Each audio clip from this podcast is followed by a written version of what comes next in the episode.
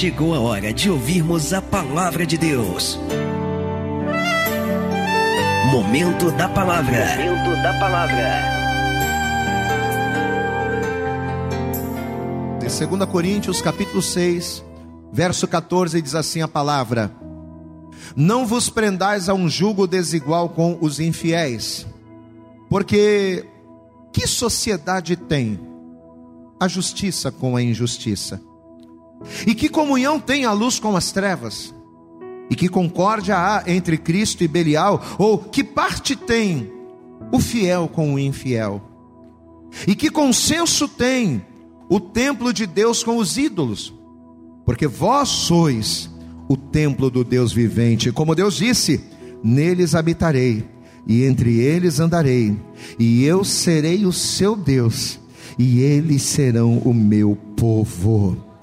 Por isso, saí do meio deles e apartai-vos, diz o Senhor, e não toqueis em nada imundo, e eu vos receberei, e eu serei para vós pai, e vós sereis para mim filhos e filhas, diz o Senhor, o Todo-Poderoso. Posso ouvir um glória a Deus? Você percebe que existe um critério, existe, um, existe uma exigência para que de fato sejamos considerados como filhos e filhas de Deus? Se você sair lá fora no mundo e você perguntar, todo mundo vai dizer: Eu sou filho de Deus. Ah, eu sou filho de Deus. É claro que eu sou filho de Deus. Mas existe um critério estabelecido pelo próprio Senhor para que o homem, para que a mulher, para que sejamos considerados filhos e filhas. Olha o que o Senhor está dizendo aqui, eu vou ler de novo. Vamos ler a partir, vamos ler todo, vai, versículo 14. Não vos prendais a um jugo desigual com os infiéis. Porque que sociedade tem a justiça com a injustiça, e que comunhão tem a luz com as trevas? E que concórdia há entre Cristo e Belial? Ou que parte tem o fiel com o infiel? E que consenso tem o templo de Deus com os ídolos? Porque vós sois o templo do Deus vivente, como Deus disse: Neles habitarei, entre eles andarei, e eu serei o seu Deus, e eles serão meu povo. Por isso, sair do meio deles, diga comigo, sair, bem alto, repita: sair do meio deles. E apartai-vos, diz o Senhor, e não toqueis nada imundo, e eu vos receberei. Então a pessoa ela pode estar dentro da igreja, louvando, cantando, dançando, pulando de alegria. Mas se ela não sair do meio deles, do meio de quem? Do meio do mundo, do meio das abominações, do meio das coisas que Deus não concorda. Por mais que eu esteja dentro da igreja, por mais que na minha casa toque louvor o dia inteiro, mas se eu não sair do meio deles, se eu não me apartar das influências e das práticas, eu não vou ser considerado filho, porque ele diz aqui, por isso, versículo 17: Por isso saí do meio deles e apartai-vos, diz o Senhor, e não toqueis nada imundo, e eu vos receberei. Então a pessoa pode estar dentro da igreja, mas se ela não se aparta do mal, se ela continua no meio do mal, o Senhor não a recebe. Por que, que tem pessoas que às vezes estão há 5, 10, 15, 20 anos dentro da igreja e a vida não muda? Porque Deus não recebe a oração, Deus não recebe a adoração, Deus não recebe o louvor dessa pessoa. E por que, que Deus não recebe? Porque ela está na igreja, mas não sai do meio deles. Ela está na igreja, mas ela não sai do meio do mundo. Ela não se aparta das práticas. Ela não se, apra... ela não se aparta das coisas que o mundo oferece. Por isso saí do meio deles e apartai-vos, diz o Senhor, e não toqueis nada imundo, e eu vos receberei, e não só vou receber, e eu serei para vós pai, e vós sereis para mim filhos e filhas, diz o Senhor, o Todo-Poderoso. Quem aqui quer ser filho de Deus, levante a mão. De verdade, quem quer ser filho de Deus aqui, levante a mão. Então não é só vir para a igreja, não. Vir para a igreja é muito importante, porque aqui você recebe a instrução. Aqui você recebe o alimento, aqui você recebe o alicerce. Vir para a igreja é fundamental. Mas vir para a igreja não é o suficiente. Eu preciso sair do meio deles. Estenda a tua mão aqui para frente. Toda a igreja estenda a mão, curva a cabeça, fecha os olhos. Comece a orar ao Senhor, comece a pedir para, comece a orar pela minha vida, peça ao Senhor para que Ele venha falar através da minha vida, através da minha boca. Vai falando com Deus agora isso. Ora, igreja, pode orar. Senhor nosso Deus e Senhor nosso Pai Todo-Poderoso, Pai querido, Deus amado, nós estamos aqui, Senhor, nesta manhã, ó Pai, numa manhã de domingo, uma manhã de carnaval, onde as pessoas estão lá fora curtindo. Muitas delas estão chegando agora, Senhor, de uma noitada, aonde passaram ali se esbaldando com as coisas do mundo, mas nós nós estamos aqui, Senhor. Amanhecemos na tua casa adorando ao teu nome e agora estamos aqui, Senhor, na posição de recebermos a tua palavra e queremos, ó Deus, precisamos da direção que o teu Espírito Santo tem para nós. Então, em nome de Jesus, nós te pedimos, jogue por terra a partir desse momento todos os impedimentos e barreiras, todos os obstáculos, tudo aquilo que tentar se opor à ministração e à compreensão da tua palavra. Ó Pai querido, prepara os nossos olhos, os nossos ouvidos para te ouvir, os nossos corações para te receber, mas prepara também, ó Deus, a nossa mente para compreendermos, assimilarmos e colocarmos em prática a tua palavra, a tua vontade, que é boa, perfeita e agradável. Em nome de Jesus, fala conosco nesta manhã. É o que nós te pedimos e com fé te agradecemos, em nome de Jesus. Você pode dizer amém, Jesus. Você pode dar glória a Deus e aplaudir. Vamos aplaudir aí. Isso, mas dê para Jesus a tua melhor salva de palmas. Abra a tua boca, diga glória, glória a Deus. Fala conosco nesta manhã. Senhor. Amém. Senta, por favor, no teu lugar. A partir de agora, procure, como a gente sempre costuma pedir, procura não conversar, procura não ficar, né, falando muito, não se distraia. Preste atenção naquilo que você vai ouvir. Você sabe que apesar da cidade de Corinto ter sido uma cidade alcançada pela palavra de Deus, e você sabe que o apóstolo Paulo, ele foi a personagem principal para que essa cidade recebesse o evangelho. Pois é, Apesar do apóstolo Paulo ter trazido, ter disseminado a palavra de Deus para o povo de Corinto, e apesar também da aceitação e da conversão de muitas pessoas terem acontecido ali, a grande verdade é que historicamente a igreja de Corinto, ela tinha sérios problemas mesmo sendo uma cidade rica, porque na época ela tinha todo o controle das navegações, tanto do Oriente quanto do Ocidente, ou seja, era uma cidade portuária. E toda cidade portuária, ela tem como característica estar exportando e importando riquezas. Então, apesar de Corinto ser uma cidade é, rica, espiritualmente falando, aqueles homens, aquelas pessoas, os habitantes de Corinto eram pessoas pobres. E por quê, pastor? Porque além de serem pessoas contendeiras, além de semearem contendas, além de promoverem facções, além de promoverem divisões, os pecados sexuais, as depravações, as imoralidades faziam parte dos costumes daquele povo. Para você ter uma ideia, o povo de Corinto era um povo tão imoral, mas tão imoral, a ponto da cidade ela ser conhecida pela sua sensualidade e pela sua prostituição. E ela tinha, ela era associada a um provérbio, um provérbio chamado corintizar. Então, quando as pessoas queriam fazer algo errado, algo ligado à promiscuidade, algo ligado ao pecado, as pessoas diziam: Vamos corintizar. Hoje em dia, nós, as pessoas, quando elas querem fazer alguma, alguma coisa errada, elas dizem: Vamos farriar né? Seria uma gíria. Vamos sarriar, vamos vadiar. Na época de Corinto, na época de Corinto não era farriar. Na época de Corinto não era vadiar. Na época de Corinto era corintizar. Para você ter uma ideia do quanto essa cidade era uma cidade associada, era uma cidade ligada ao pecado. Segundo a história, a principal divindade da cidade era a deusa Afrodite, conhecida como a deusa do amor licencioso. E a veneração por essa deusa era tão grande, mas tão grande, a ponto de milhares de prostitutas, olha só para você ter uma ideia do cenário de Corinto. As prostitutas elas se reuniam na porta do templo daquela deusa Afrodite para adorá-la. através de cânticos, através de ritos e através de práticas sexuais e morais. Esse era o quadro que se apresentava na cidade de Corinto.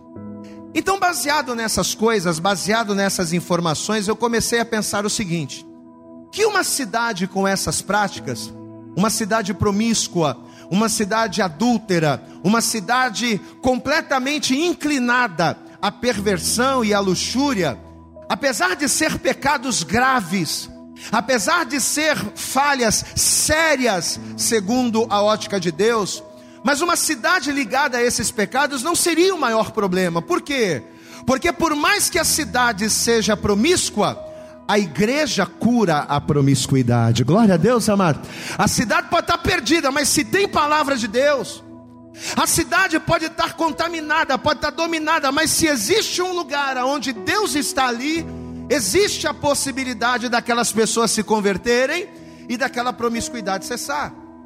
A mesma coisa um país, um país, uma nação com essas inclinações, uma nação com estas paixões não é o maior problema, porque a palavra de Deus ela é poderosa para alcançar uma nação e mudar a sua história. Mas a grande questão é: e uma igreja com esses problemas?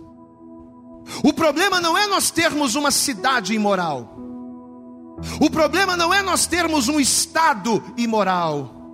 O problema não é nós termos um país imoral. Porque tanto a cidade, quanto o estado, quanto o país podem ser transformados pelo poder de Deus por intermédio da igreja. Mas e quando nós temos uma igreja com esses problemas? Como curar uma igreja que conhece a palavra, mas mesmo conhecendo a palavra, se entrega às paixões? Queridos, esse seria o maior desafio do apóstolo Paulo. Porque o mesmo mal, as mesmas práticas, a mesma inclinação para a perversão que estava reinando do lado de fora da igreja, aquela mesma perversão que estava lá fora, estava começando a encontrar espaço dentro da igreja. A ponto das pessoas, mesmo conhecendo a palavra de Deus, continuarem cultuando escondido a Deus Afrodite. Eles iam nos cultos, eles ouviam a pregação, eles adoravam a Deus, mas havia aquela adoraçãozinha lá para Deus Afrodite escondida. Mesmo conhecendo a palavra de Deus, mesmo conhecendo a verdade, apesar de estarem na igreja e adorarem, haviam pessoas que se rendiam a Apolo, haviam pessoas que corintizavam, se detendo no caminho dos pecadores se assentando na roda de escarnecedores. Então, quando Paulo percebe isso, quando Paulo percebe essa deficiência, esse problema que estava começando a querer tomar a igreja, quando ele, que mesmo tendo sido alcançado, mesmo eles tendo sido alcançados pela palavra de Deus, quando ele percebeu que a igreja estava começando a se inclinar para aquilo que é mal, o que que Paulo faz? ele resolve escrever o texto que nós acabamos de ler. Esta palavra que Paulo ele está trazendo está sendo direcionada aos crentes de Corinto, justamente para quê? Para combater, para impedir que aquilo que estava lá fora alcançasse os crentes dentro da igreja. Vamos voltar para o texto, 2 Coríntios capítulo 6. Veja o que a palavra vai nos dizer aqui a partir do versículo 14. Ele começa dizendo: não vos prendais a um julgo desigual com os infiéis. Eu não tenho que estar metido, preso, atrelado a julgos desiguais. E quando ele fala de julgo desigual, ele está falando de quê? De mentalidade, ele está falando de quê? De fé. Ele está falando de quê? De princípios, de valores. Ele está dizendo isso. Não vos prendais a um jugo desigual com os infiéis, porque que sociedade, que acordo, que concordância tem a justiça com a injustiça? Nenhuma. E que comunhão tem a luz com as trevas? Não dá para a luz ter um pouquinho de trevas, não dá. Luz é luz. Diga comigo, luz é luz. Vamos lá, diga comigo: luz é luz, treva é treva. Diga comigo: quente é quente, frio é frio. Não posso ser morno. Porque onde há mornidão, há concordância. E se há concordância, eu estou fora dessa palavra. Porque Paulo está dizendo que, que não há acordo. Ou você é, é luz ou você é trevas. Ou você é frio ou você é quente. Ou você é crente ou você é mundano. Agora o que não dá é para você ser um pouquinho crente lá, no, lá fora e ser um pouquinho mundano dentro da igreja. Não dá para misturar. É disso que Paulo está falando aqui. Não vos prendais a um jugo desigual com os infiéis. Porque que sociedade tem? A justiça com a injustiça. E que, e que comunhão tem a luz com as trevas? E que concórdia há entre Cristo e Belial? O que parte tem o fiel com o infiel? E que consenso tem o templo de Deus com os ídolos? Ele não está falando de prédio, ele não está falando de paredes, de tijolo, ele está falando de pessoas. Diga glória a Deus. Você é templo do Espírito Santo. Você é templo do Espírito Santo constituído para ser morada de Deus. Diga glória a Deus. Mas como é que dentro da morada de Deus eu vou colocar utensílios que não o glorificam? Como é que dentro da morada de Deus que sou eu, e essa morada foi constituída e preparada para Deus, como é que eu vou preparar? Como é que, né? Como é que ali os como é que é o nome que se dá? Não é moldura, como é que os móveis que vão estar dentro da casa de Deus não vão ser de acordo com aquilo que Deus quer? Você compra uma casa, ou você constrói uma casa, você levanta uma casa do chão. E você vai começar ali, você chama um arquiteto para que ele venha fazer ali todo um projeto, você projeta a casa do jeito que você quer. E você vai fazer ali, né, o, não o paisagismo, meu Deus, me fugiu o nome. Quando você vai fazer ali o projeto, hã? Hã? Não, não é a planta. Você faz a casa, você faz o projeto, tá tudo bonitinho, agora você vai fazer a decoração. Dá glória a Deus aí. É o pastor que está ficando velho. Você vai fazer a decoração. Você vai colocar o sofá aqui, você vai colocar, mas toda a decoração, toda a mobília da decoração não tem nada a ver com o seu gosto. Paulo está falando disso aqui, ó. É disso que Paulo está falando. E que consenso tem o templo de Deus com os ídolos? Porque vós sois o templo do Deus vivente. Como Deus disse: Neles habitareis, e entre eles andarei, e eu serei o seu Deus, e eles serão o meu povo. Diga glória a Deus. Queridos, por que, que Paulo está falando essas coisas aqui? Porque apesar de não haver consenso entre elas, Apesar de não haver consenso entre a justiça e a injustiça, apesar de não haver consenso entre a luz e as trevas, apesar de não ser nem possível e nem aceitável, ainda assim, para buscarem alegria, para buscarem satisfação, para ser feliz, porque a onda agora é essa, não, tenho que ser feliz. Ah, não, por que você está fazendo? Não, é porque eu tenho que ser feliz. Eu tenho que ser feliz. Eu estou nessa vida. Eu já passei por tanta coisa. Agora eu quero ser feliz para buscar a tal felicidade. Às vezes, pessoas da própria igreja estavam se ajuntando, aceitando e aderindo às propostas que o mundo oferecia. Pessoas de Deus, mas se inclinando para as coisas do mundo aceitando a propostas perniciosas. Você sabe o que significa a palavra pernicioso? Pernicioso significa destrutivo. Algo pernicioso significa algo destrutivo, algo nocivo, algo prejudicial. Por melhor que pareça aos meus olhos, por mais agradável que pareça ser a minha carne, aquilo que o mundo tem para me oferecer é pernicioso, é destrutivo. E era isso que o povo de Corinto estava vivendo.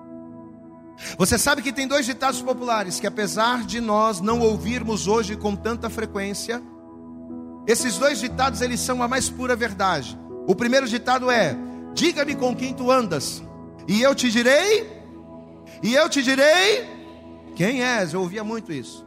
E o segundo ditado que diz: Quem com porcos anda, vocês conhecem. Dá glória a Deus aí, mano.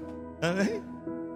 Se você parar para pensar direitinho, Ambos, ambos são a mais pura verdade. Por quê? Porque o ser humano é um ser influenciável. Repita comigo: o ser humano é um ser influência. Amado, nós somos produto do meio que nós vivemos. É claro que existem exceções. É claro que existem exceções, mas todos nós, seres humanos, somos produto do meio que nós vivemos. Por que, que nós vemos hoje adolescentes de 13, 12, 13, 14, 15 anos na vida do crime? Porque desde, desde pequenininho, aquela criança cresceu nesse meio. Desde pequenininho, ela viu pessoas andando com arma, ela viu pessoas subindo para cima e para baixo, vendendo droga, tendo sucesso. Então a pessoa vai crescendo, ela vai crescendo naquele meio, naquela convivência. E por mais que as outras pessoas digam para ela: não, isso é errado, não faz isso. Ela cresceu vendo aquilo, ela vai ser induzida por aquilo que ela vê. Sabe aquela coisa de faça o que eu digo, mas não faça o que eu faço? Isso não funciona. Nós vamos fazer aquilo que a gente vê. Glória a Deus, amado. A criança, ela vai ver, ela vai aprender, ela vai ser aquilo que ela vê. Se ela tem um pai que ora, se ela tem um pai que jejua, se ela tem um pai que busca, se ela tem um pai que é referência, ela vai crescer aprendendo com aquilo que ela vê e não apenas com aquilo que ela tá, com a ordem que ela está recebendo, porque o ser humano é fruto do meio, o ser humano é influenciável. Amado, se nós convivermos com o mal, a probabilidade de se deixar levar por esse mal é enorme. Porque o ser humano ele é, ele é altamente influenciável. Diga-me com quem tu andas. O que, que significa isso? Você está andando com quem? Você só está andando com ímpios, você só está andando com gente errada, você só está andando com más companhias, você vai acabar. É claro que existem exceções, mas a grande maioria, ela vai seguir as suas inclinações baseadas no exemplo. Mesma coisa o outro ditado. Por mais que uma pessoa não seja bandida, por mais que ela não mate, por mais que ela não roube, por mais que ela não se prostitui, não se prostitua, mas se ela se associa com ele, se ela é permissiva, ela pode não, não praticar o erro hoje, mas o convívio, a associação será uma forte influência. E por que, que eu estou falando isso? Porque no mundo espiritual é exatamente da mesma forma. Eu posso dizer com os meus lábios: Eu sou de Deus. Eu posso dizer com os meus lábios: A minha vida pertence ao Senhor. Pois é. Mas ainda que eu fale com os lábios, ainda que eu acredite, acredite nisso, mas se o que dirige a minha vida são as regras do mundo, se o que influencia o meu coração são as coisas e as pessoas do mundo, se, se eu encho o meu vaso, não das coisas que são do alto, mas se eu encho o meu vaso das coisas que são da terra, a aparência do mal, o pecado, ele vai se enraizar uma hora ou outra. Quem está entendendo, pastor, aqui, diga glória a Deus. Quantas e quantas pessoas que na intenção de ser feliz. Ah, eu quero ser feliz, pastor. Eu preciso ser feliz na minha vida. Quantas e quantas pessoas que na intenção de serem felizes, para alcançar paz, para alcançar a satisfação pessoal, as pessoas têm buscado no pecado, a pessoa tem buscado no vício, a pessoa tem buscado nas coisas que agradam a Deus satisfação pessoal. Ela crê em Deus, ela conhece a palavra, ela sabe que só o Senhor é o caminho, mas para ser feliz ela busca no mundo. Mas aí Paulo diz: Mas que consenso tem o templo de Deus com os ídolos? Que consenso tem a justiça com a injustiça? Que consenso tem a imoralidade com a decência? Que consenso tem a luz com as trevas? Nenhum. Só que com várias justificativas no intuito de ser feliz. A pessoa, para ser feliz, ela acha que ela precisa pegar um pedacinho das coisas do mundo. Só que lá no Salmo de número 1, Deus ele nos mostra que apenas uma e unicamente uma coisa tem o poder de completar, tem o poder de satisfazer e de tornar o homem mais do que feliz. Ele diz lá: bem-aventurado, diga glória a Deus. Você sabe o que significa ser bem-aventurado? Bem-aventurado não é ser feliz, bem-aventurado significa mais do que feliz. Bem-aventurado é o varão que não anda segundo o conselho dos ímpios, nem se detém no caminho dos pecadores, nem se assenta na roda dos escarnecedores, antes tem o seu prazer na lei do Senhor e na sua lei medita de dia e de noite, porque ele será como uma árvore plantada junto ao ribeiro das águas, que dá o seu fruto na estação própria, as folhas não caem, e tudo quanto fizer prosperará. Fala bem forte ao Senhor, quer ser próspero em Deus, quer ser abençoado em Deus, se apega nele, diga glória a Deus. Deixa eu abrir lá, Salmo primeiro. Vamos lá. Vai comigo lá. Salmo primeiro. Olha o que diz aqui. Vamos ler a partir do versículo primeiro. Bem-aventurado o homem que não anda segundo o conselho dos ímpios, nem se detém no caminho dos pecadores, nem se assenta na roda dos escarnecedores. Ou seja, bem-aventurado, mais do que feliz, é o homem que não se associa, é o homem que não se vende, é o homem que não se empresta para as coisas que não agradam a Deus. Antes, antes de se associar, antes ele tem o prazer na lei do Senhor. E na sua lei medita de dia e de noite. Pois será como uma árvore plantada junto a ribeiro de águas, a qual dá o seu fruto na estação própria. É, e suas folhas não cairão, e tudo quando fizer prosperará. Agora olha o verso 4, presta atenção aqui. Verso 4: Não são assim os ímpios. Como são os ímpios, igreja? O que, que ele descreve aqui? Os ímpios eles são como a moinha que o vento espalha. Diga comigo, os ímpios. Repita comigo, os ímpios são como a moinha que o vento espalha. Ele compara o ímpio, a pessoa que não tem Deus, a pessoa que não está em Deus, ele compara como uma moinha. E você sabe o que é uma moinha? Uma moinha, ela é uma casca de grãos. Uma moinha é uma casca de grão, de grãos vazia, que por não ter peso, glória a Deus, por não ter peso, o que, que acontece? Qualquer vento que sopra, qualquer vento que bate, o que, que faz com essa moinha? A leva. Se o vento soprar para o lado direito, a moinha vai para o lado direito. Se o vento soprar para o lado esquerdo, a moinha vai para o lado esquerdo. Ou seja, ela é levada segundo o vento. Os ímpios eles são comparados como a moinha, que por não terem peso, são levados por qualquer tipo de vento. Queridos, e da mesma forma é a pessoa que não está em Deus. A pessoa que não está em Deus, ela não tem o peso da glória, ela não tem o peso da palavra de Deus na sua vida.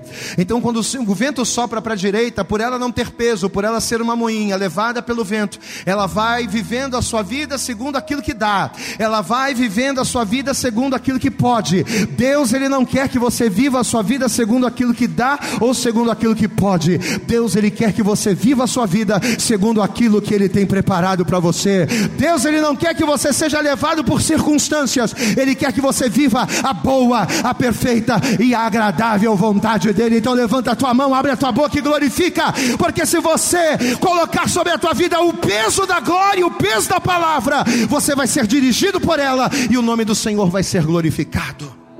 Aleluias!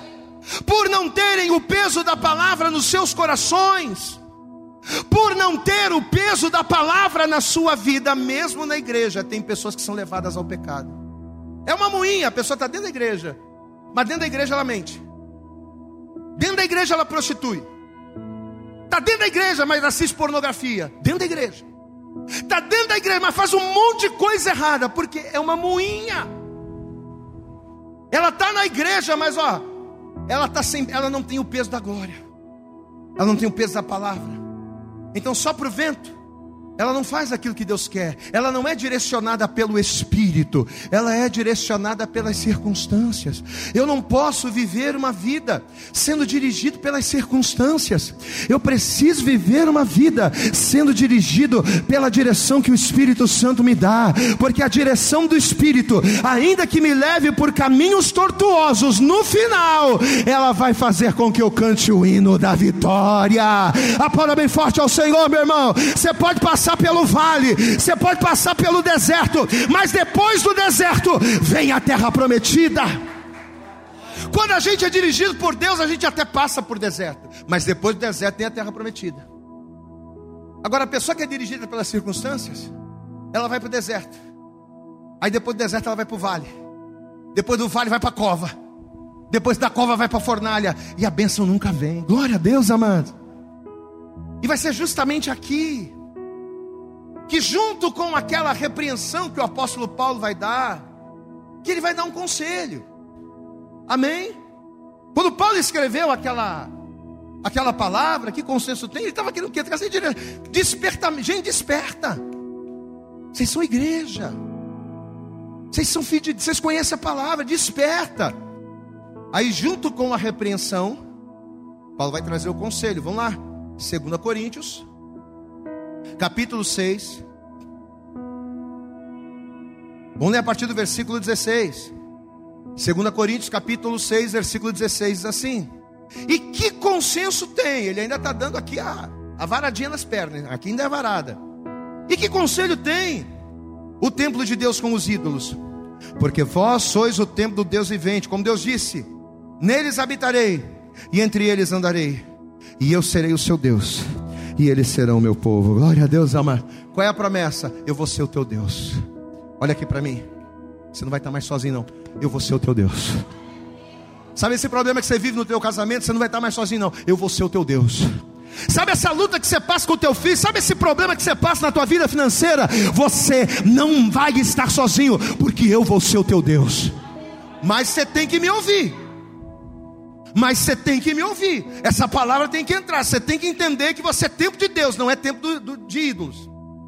Você tem que entender que você é luz, que você não é treva. Se você entendeu, você é contigo. Aí ele diz aqui, ó, versículo 17: Por isso, saí do meio deles e apartai-vos, diz o Senhor, e não toqueis nada imundo e eu vos receberei, e eu serei para vós pai, e vós sereis para mim filhos e filhas, diz o Senhor, o Todo-Poderoso. Deixa eu perguntar uma coisa olhando aqui para você: quantos aqui tem promessa da paz do Senhor? Quem sabe? Quem tem promessa da paz de Deus aqui levanta a mão. Amém? Olha a recomendação, olha o conselho que Paulo está dando aqui para aqueles que têm promessa, é para você. Todos nós temos promessa. Então esse conselho é para nós. Olha, olha, olha o conselho que ele está dando. Purificar. Posso ouvir um glória a Deus aí, meu irmão? Purificar. O conselho que Paulo está dando aqui é santificar.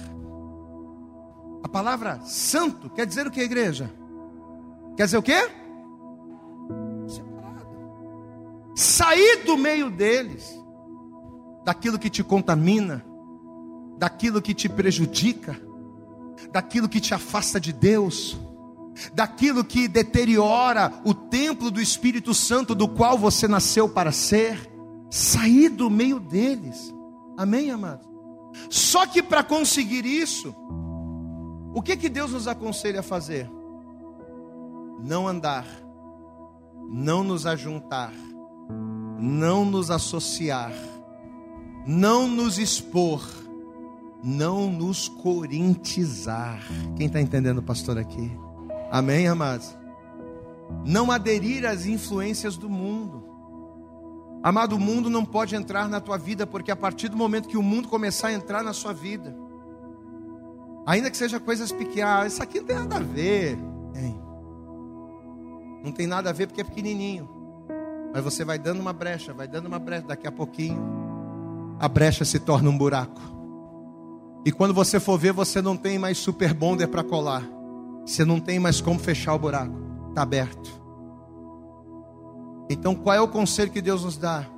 Sai do mundo. Aí você pode dizer para mim, mas pastor, você não está sendo muito radical, não? Porque pensa comigo, se o mal, se a impiedade, se o pecado estão no mundo e eu também estou, se as coisas erradas estão no mundo e eu também sou no mundo, como é que eu vou sair do meio deles? Se o mal está em todo lugar? Aonde é que a pessoa tem que ir? Para onde é que a pessoa precisa estar para que ela não caia em condenação? Salmo de número 84. Abre comigo. Salmo de número 84. Olha o que o salmista vai dizer aqui a partir do versículo 10.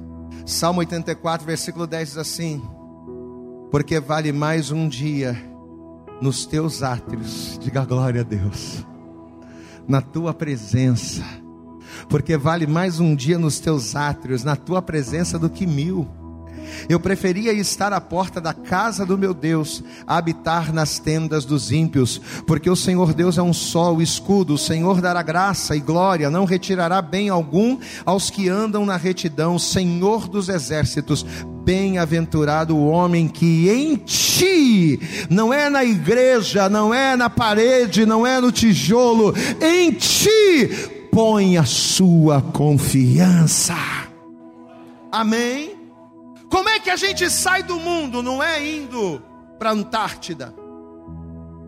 Como é que a gente sai do mundo? Não é pegando uma nave e indo para a lua. Não, a gente pode sair do mundo estando no mesmo lugar que a gente mora, vivendo na mesma cidade que a gente vive, morando na mesma casa que a gente mora.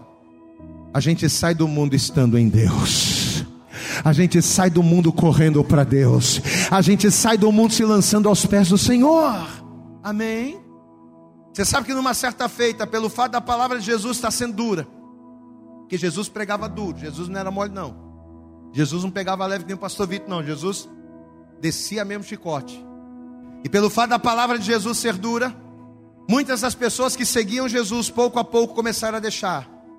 Enquanto Jesus estava sendo carinhoso, bonitinho, a coisa estava indo, mas quando Jesus começou a puxar o negócio, quando Jesus começou a puxar a rédea, as pessoas começaram a parar de seguir Jesus. Até que numa certa feita, Jesus, no calor ali, né, da palavra, ele vai virar para os discípulos e vai dizer para eles: Vem cá, e vocês? Vocês também vão me deixar? Vocês também não vão aguentar a pregação e vão me abandonar? Aí o Pedro, né? O que, que Pedro vai dizer para ele? Eu sei que você sabe, mas vamos abrir lá. Vamos lá. Evangelho de João, capítulo 6. Aleluia. Você pode dar glória a Deus aí, meu irmão? Evangelho de João, no capítulo 6. Se você encontrou, dá glória a Deus aí, bonito. Diz assim: Desde então, versículo 66. João 6, verso 66. Diz assim: Desde então, muitos dos seus discípulos tornaram para trás e já não andavam mais com ele. Porque quando a pregação é de bênção, chave de vitória, todo mundo quer. Mas quando a pregação é conserto, santificação, aí o povo se espalha. Verso 67. Então disse Jesus aos doze: Quereis vós também retirar-vos? Respondeu-lhe, pois, Simão Pedro: Senhor, para quem iremos nós? Se só tu tens as palavras da vida eterna, e nós temos crido e conhecido que tu és o Cristo, o Filho do Deus vivente. Diga glória a Deus, diga assim comigo: Jesus. Ah, não, mas não, não com essa voz aí de taquara rachada. Vamos lá com autoridade, diga Jesus não é só uma pessoa, Jesus é um lugar. Você pode aplaudir bem forte a Jesus, meu amado. Corre para Jesus. Jesus é o lugar que te tira do mundo. Aleluias. Então o que, que a gente conclui? Que o único lugar aonde mesmo no mundo a gente sai do mundo, o único lugar aonde mesmo no mundo, a gente sai do meio deles, é onde, amado? É na igreja? Até é, porque aqui é o lugar que o Senhor escolheu, esse é o ambiente para que Ele venha ordenar a bênção, glória a Deus. É, quando, é no lugar onde os santos se reúnem, é na atmosfera onde os santos estão que o Senhor ordena a bênção. Aqui é o lugar, diga comigo, aqui é o lugar de bênção. Aqui é o lugar de bênção, mas o lugar que me tira do mundo, mais do que a igreja, é eu estar em Cristo. Se eu estiver longe de Cristo, mas dentro da igreja, não vai adiantar. Eu vou estar aqui, sorrindo para todos, com uma Bíblia debaixo do braço, todo, né, caracterizado, mas o meu coração, o meu interior, vai estar podre, poluído, como um sepulcro caiado que João Batista pregava. Então eu tenho que estar na igreja sim, mas a pregação desta manhã é mais do que uma pessoa. Diga comigo, mais do que uma pessoa. Jesus é um lugar. Eu tenho que estar em Jesus. Ainda que eu faça uma viagem para os confins da terra, ainda que eu faça uma viagem para os lugares mais paradisíacos e distantes, sem Jesus, mesmo longe, eu vou estar no meio deles. Sem Jesus, mesmo longe, o mal vai estar em mim, o pecado vai estar em mim. Bem-aventurado o homem que medita na sua lei, na sua palavra, de dia e de noite. Queridos, e por que eu estou pregando essa palavra hoje? Preste atenção, olha para cá, nós já estamos finalizando. Por que a gente está pregando essa palavra hoje? Porque oficialmente ontem, ontem, começou o carnaval. E o que é o carnaval, igreja? Não, é, isso, aí, isso aí você já sabe, isso aí é, é clichê. Mas diante daquilo que você ouviu nessa manhã, o que é o carnaval? É uma festa, aonde não só a nossa cidade, como também os nossos estados e o nosso país é entregue aos mesmos pecados e às mesmas abominações de Corinto. Você consegue ver alguma semelhança? Glória a Deus, amado. É a mesma coisa, é o mesmo espírito.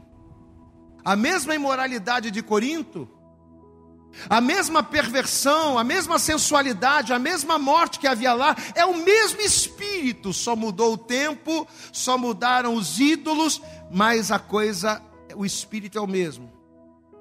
Só que apesar de muita gente saber disso, é nessa época que muitos se apostatam da fé. É nessa época que muitos perdem emprego, é, é nessa época que muitos casamentos são desfeitos, é, muita, é nessa época que muitas famílias são perdidas. E por quê? Porque são seduzidos pelo mesmo espírito lá de Corinto. Só que para combater esse mal, qual foi a palavra que Paulo liberou lá e que serve para nós aqui nessa manhã? Qual é a palavra que Deus dá para mim e para você? Sair do meio, sair do meio deles. Não sair do mundo, não sair do bairro, mas sair do meio da contaminação e nos santificar. Deixa eu dizer uma coisa para você. Pastor, mas essa palavra não é para mim. Eu não estou lá no bailezinho de carnaval. Eu não estou lá na folia. Eu não estou lá no bloco, sim, mas quando você coloca lá na tua TV o desfilezinho, né? Ninguém está vendo.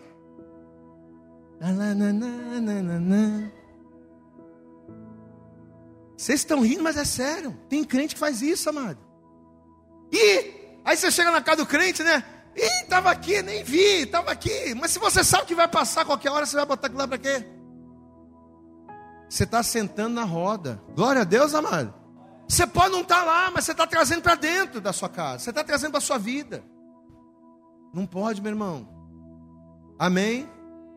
Sabe o que, você está fazendo? Você está corintizando. Ah, pastor, mas é muito radical. Mas deixa eu dizer uma coisa para você: tem que ser radical. Jesus era radical. Sabe o que Jesus disse? Jesus disse assim: meu irmão, o que, que te impede para o céu? Teu olho? É o teu olho que te impede para o céu? Faz o seguinte: você quer ir para o céu? Quero. Pega o teu olho e arranca fora. Porque é melhor que você vá para o céu com olho do que com os dois olhos você seja lançado no inferno. Você quer mais radicalismo do que isso? Amém, meu irmão? Saí do meio deles, e eu vos receberei, e eu serei para vós pai. Diga glória a Deus. E vós sereis para mim filhos e filhas. Diz o apóstolo Paulo? Diz o pastor Vitor? diz o Senhor. Você pode aplaudir bem forte a Jesus nesta manhã, meu irmão. É o conselho de Deus para a minha vida, é o conselho de Deus para a tua vida. Para a gente finalizar, para a gente finalizar, Salmo 37. Salmo 37. Ah, pastor, isso aqui é para a gente finalizar. Prometo. Salmo 37, versículo 1. Recebe essa palavra no teu coração. Em nome de Jesus. Diz assim: Não te indignes por causa dos malfeitores. Fique indignado porque quem faz tudo errado está conseguindo sucesso. Ah, mas eu tenho amigos que vão para o baile de carnaval, que vivem a vida como querem e estão melhor do que eu. Ih, pastor, tem tanta gente que faz tudo errado e está rico, está próspero, e eu a vida inteira fui crente, a vida inteira guardei a palavra e nunca tive nada. Olha o que o Senhor está falando aqui, ó. Não te indignes. Não fique indignado, aborrecido por causa dos malfeitores. nem tenhas inveja daqueles que praticam a iniquidade. Sabe por quê? Porque cedo serão ceifados como a erva e murcharão como a verdura. Olha o que, que você tem que fazer. Versículo de número 3: Confia no Senhor e faz o bem, e habitarás na terra, e verdadeiramente serás alimentado. Amado, porco come farelo, mas filho de Deus se assenta à mesa e come o melhor do Senhor.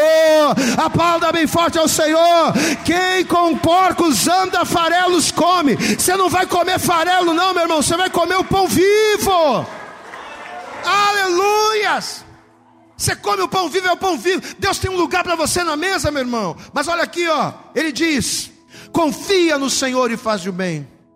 E habitarás na terra, e verdadeiramente serás alimentado. O que o Daquilo que o mundo se alimenta não é alimento, é lixo.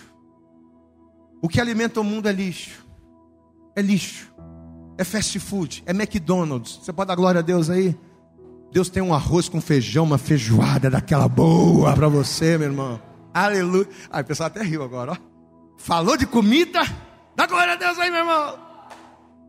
Deus tem comida boa para você. Aí ele diz aqui, ó, versículo 4: Deleita-te, ou seja, Agrada-te também no Senhor. Não faz uma vontade de cara feia, não. Ah, tá bom, Deus está querendo que eu obedeça, eu vou obedecer. Ah, não, deleita-te. Glória a Deus, amado. Faz com alegria. Tem que ser sorrindo. Você tem que deixar o mundo, meu irmão, sorrindo. Você tem que sair do meio dele sorrindo, se deleitando no que Deus está falando e na direção que Deus está te dando. Você não tem que ficar, né? Deleita-te também no Senhor. Porque deleitar significa alegra-te também no Senhor, e Ele te concederá os desejos do teu coração.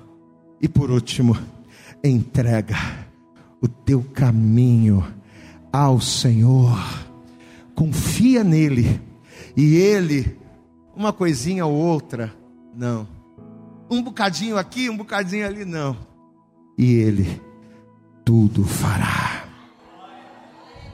Você recebe essa palavra no teu coração, meu irmão? Quem crê que Deus está falando com você aqui? Sabe por quê, meu irmão? A, gente aqui está falando genérico, de uma, uma, maneira generalizar, porque eu não conheço você, eu não conheço você, não conheço a tua vida. Mas ninguém melhor do que você conhece você. Ninguém melhor do que você conhece as tuas limitações, conhece o que você tem vivido, do que você tem se alimentado. Mas uma coisa é certa: se a gente seguir o conselho do Senhor, nós vamos viver os mesmos resultados que Ele nos garante na palavra. Você quer receber os resultados da promessa de Deus na sua vida? Amém? Então se coloque de pé em nome de Jesus. E assim que você se colocar de pé, vamos dar para Jesus a nossa melhor salva de palmas. Isso, mas de pé, isso. Coloca de pé. Agora você vai aplaudir bem forte a Jesus. Isso, mas aplauda mesmo, bem forte. Isso. Abre a tua boca e diga glória, glória, glória a Deus. Aleluia. Eu acredito que essa mensagem falou poderosamente com você. Mas se você acredita que ela pode ajudar também uma outra pessoa que você gosta, ama ou admira, mande para ela. Compartilhe o link ou convide essa pessoa para seguir o nosso podcast. E creia que fazendo isso, ainda que não seja você a ministrar, além de nos ajudar, você estará cumprindo o ID de Deus. Deus abençoe você e até o nosso próximo conteúdo.